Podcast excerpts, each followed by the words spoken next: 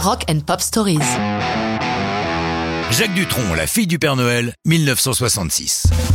Une des chansons de Noël des plus incongrues, et pourtant, en la matière, l'histoire du rock a connu plus d'une bizarrerie.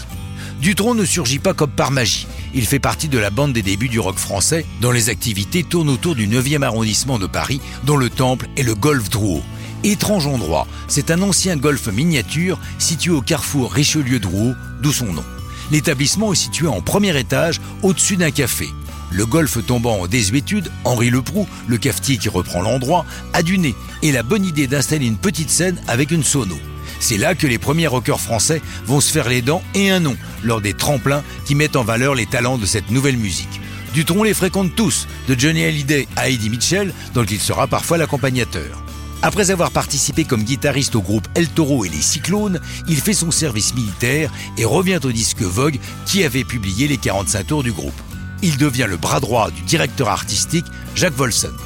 Dans ses fonctions, il écrit des chansons pour les autres, en cette période où les maisons de disques signent les jeunes artistes à tour de bras.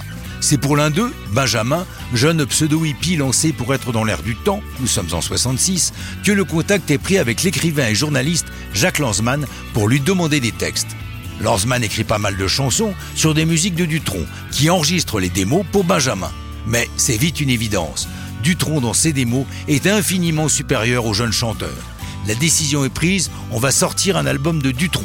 Wolfson demande à Jacques quel pseudonyme il veut. Dutronc répond Je m'appelle Jacques Dutronc et c'est ce nom que je garde.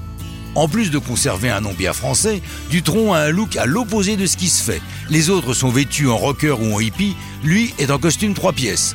Pourtant, beaucoup pensent qu'il fut le premier punk français.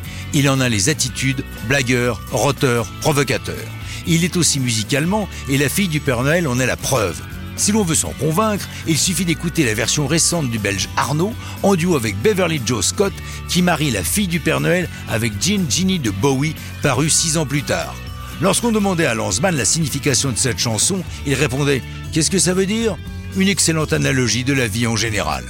Enregistré avec les anciens Del Toro et les Cyclones, dont Alain Legovic, futur Alain Chamfort, la fille du Père Noël n'a pas pris une ride. Et ça, c'est une bien belle histoire de rock'n'roll, de Noël.